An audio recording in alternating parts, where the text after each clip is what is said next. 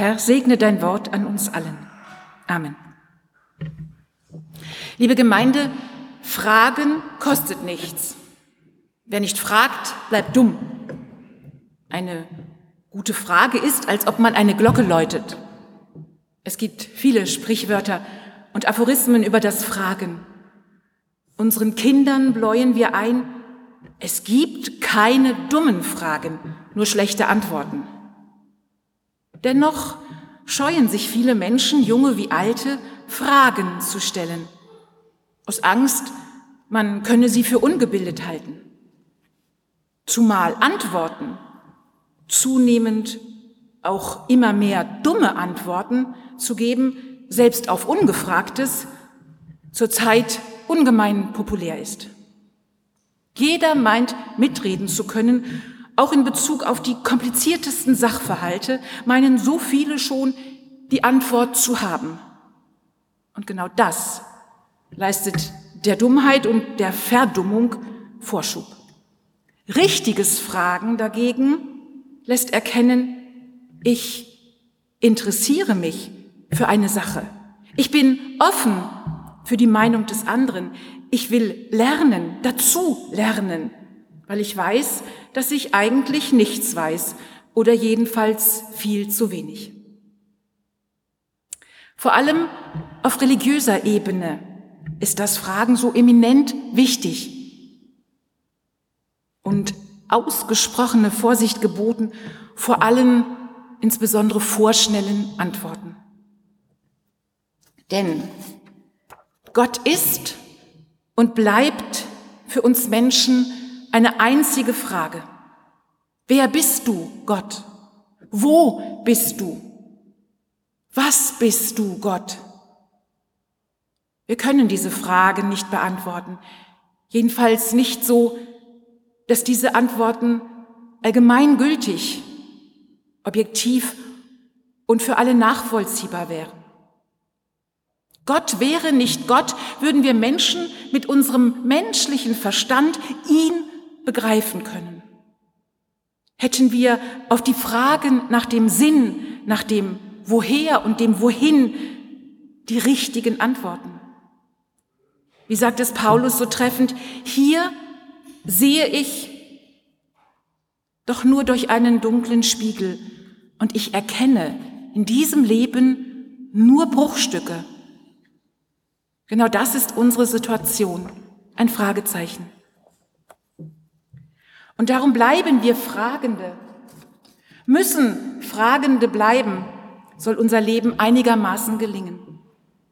Der Pharisäer in unserem heutigen Predigtext hat das erkannt. Dazu muss man wissen, dass Pharisäer in der damaligen Zeit alles andere als Fragende waren.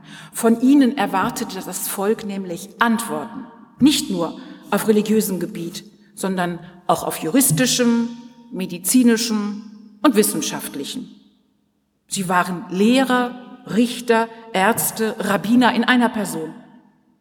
Solche Männer gaben sich nicht die Blöße, Fragen zu stellen. Und wenn, dann nur um zu zeigen, dass sie die Antworten bereits kannten und die Frage lediglich der zur Schaustellung des eigenen Wissens dient. Das musste Jesus oft in seinen sogenannten Streitgesprächen mit der Gruppe der Pharisäer erleben, wo ihre Fragen oft dazu dienen sollten, ihn auf die Probe zu stellen und vor den Zuhörern lediglich vorzuführen. Hier ist das anders. Hier kommt tatsächlich ein Pharisäer mit einer ganz ernst gemeinten Frage. Nein, es ist wohl die allerwichtigste Frage, mit der er hier kommt. Die wichtigste Frage unseres menschlichen Lebens überhaupt. Welches ist das höchste, das wichtigste Gebot? Mit anderen Worten, was brauchen wir, damit unser Leben gelingen kann? Worauf kommt es in unserem Leben an? Vorhin ist der kleine Erik getauft worden. Was, liebes Ehepaar Kote, werden Sie Erik sagen, wenn er Sie in zehn, zwölf Jahren fragt, worauf kommt es im Leben an? Was antworten wir auf diese Frage unseren Kindern? oder haben ihnen geantwortet. Da sind natürlich die Standardantworten. Natürlich kommt es auf die Schule an. Es kommt darauf an, dass du fleißig bist, damit einmal etwas aus dir wird. Es kommt darauf an, dass du gute Noten nach Hause bringst, dass du einen guten Schulabschluss machst, eine gute Lehre beginnst oder ein erfolgversprechendes Studium. Vor allem, es kommt darauf an, dass du einmal gut verdienst, dir ein schönes Haus, ein großes Auto, weite Reisen leisten kannst, frei nach der bekannten Werbung, mein Haus, mein Auto, mein Boot.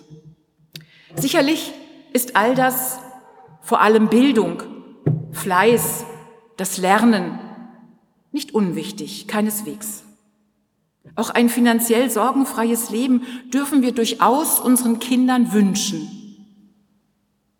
Aber das Wichtigste, das, worauf es ankommt, ist das alles nicht, jedenfalls nicht nach Jesus. Jesus antwortet auf diese Frage mit drei Ausrufungszeichen. Zum ersten, höre. Hört zu. Hört auf Gottes Wort. Höre Israel. Mit diesen Worten auf Hebräisch Shema Israel beginnt das jüdische Glaubensbekenntnis. Heute am zehnten Sonntag nach Trinitatis feiern wir den Israel-Sonntag, wo wir mit unseren jüdischen Schwestern und Brüdern um die Zerstörung ihres zentralen Heiligtums, dem Tempel, im Jahre 70 nach Christus mitweinen, aber gleichzeitig auch reflektieren, was uns Christen mit dem Judentum verbindet. Und das ist genau dieses Glaubensbekenntnis, das Jesus hier zitiert. Höre, Israel, hört alle. Der Herr, unser Gott, ist der einzige Gott. Und du sollst den Herrn, deinen Gott, lieben von ganzem Herzen, von ganzer Seele und mit deiner ganzen Kraft. Weiter heißt es, und diese Worte, die ich dir heute gebiete, sollen in deinem Herzen bleiben und du sollst sie deinen Kindern einschärfen und du sollst davon reden, wenn du in deinem Haus sitzt und wenn du auf dem Weg gehst, wenn du dich niederlegst und wenn du dich erhebst. Du sollst sie als Zeichen auf deine Hand binden und als Zeichen auf die Stirn. Und du sollst sie auf die Türpfosten deines Hauses schreiben und an deine Tore. Aus dem Höre wird im Verlauf dieses Textes auch ein Siehe. Binde die Worte als Zeichen auf die Hand, auf die Stirn, sodass sie immer vor dir sind und vor dem, mit dem du sprichst. Auch ein Fühle, fühle sie in deinem Herzen, trage sie in dir. Und ein Lehre, erzähle davon deinen Kindern und Kindeskindern. Vielleicht kann man sich fragen, ist das nicht ein wenig übertrieben? Sollen wir Gott in unserem Leben wirklich einen so großen Raum einräumen, von morgens früh bis abends spät? Soll er vom Aufwachen bis zum Einschlafen stets gegenwärtig sein? Was habe ich davon? Was haben wir davon? Vielleicht hilft uns das zweite Ausrufungszeichen, das das Evangelium für heute setzt. Denn die zweite Aufforderung nach dem Höre ist, liebe Gott von ganzem Herzen. Damit macht Jesus deutlich, es geht nicht um religiöse Handlungen in Bezug auf Gott. Jesus schreibt uns nicht vor, wie oft wir zu beten haben, wie oft wir in die Kirche müssen. Es geht ihm auch nicht um irgendwelche anderen religiösen Zwänge. Im Gegenteil. Es geht ihm um die Freiheit von allen Zwängen. Denn es geht ihm um die Liebe. Und wir alle wissen, Liebe kann nur und ausschließlich in Freiheit existieren. Aber was bitteschön heißt, Gott lieben, zumal wir doch am Anfang der Predigt gehört haben, wir wissen ja eigentlich gar nicht, wer Gott ist. Neulich Beim Betrachten eines Ausstellungskataloges mit Werken von William Turner sagte ich zu einem meiner Söhne, ich liebe Turner. Also dieser Mann ist seit knapp 170 Jahren tot und ich habe ihn auch nie kennengelernt. Damit ist klar, ich kann ihn gar nicht wirklich lieben. Lieben kann ich aber die Werke, die er hinterlassen hat. Denn in den Werken eines Menschen kommt dieser Mensch, in diesem Fall der Maler William Turner, mit seiner ganzen Person, seinen Gefühlen, seinen Emotionen, seinem Können, seinen Sehnsüchten, seiner Liebe, auch seinen Ängsten zum Vorschein. Ich denke, das trifft in noch viel größerem Maße auch für Gott zu. Ihn lieben heißt seine Werke lieben, seine Schöpfung. Oh ja, und die braucht unsere Liebe ganz, ganz nötig. Ihn lieben heißt sicherlich auch seine Worte lieben, die uns die Bibel erzählt, uns von ihnen inspirieren lassen, offen sein für seinen Rat in diesen Worten, seinen Trost, seinen Zuspruch. Ihn lieben heißt aber auch, dass wir uns öffnen für seinen Geist, der uns erfüllen möchte, den Geist der Kraft, der Liebe und der Besonnenheit. Ihn lieben heißt zu akzeptieren, dass wir Menschen ihn brauchen für all unser Tun, für unsere Beziehungen, für unsere Arbeit. Gott nötig zu haben, ist des Menschen höchste Vollkommenheit, sagte Sören Kierkegaard einmal. Anders gesagt, nur mit der Liebe zu Gott bin ich auf dem Weg zu, zur eigenen Vollkommenheit. Das ist eigentlich paradox anzuerkennen, dass ich nicht vollkommen bin, sondern auf Gott angewiesen bin, macht mich vollkommener. Das dritte Ausrufungszeichen, das Jesus in seinem Text setzt, ergänzt die beiden anderen und interpretiert sie gleichzeitig neu über den alten hebräischen Text hinaus. Liebe deinen Nächsten wie dich selbst.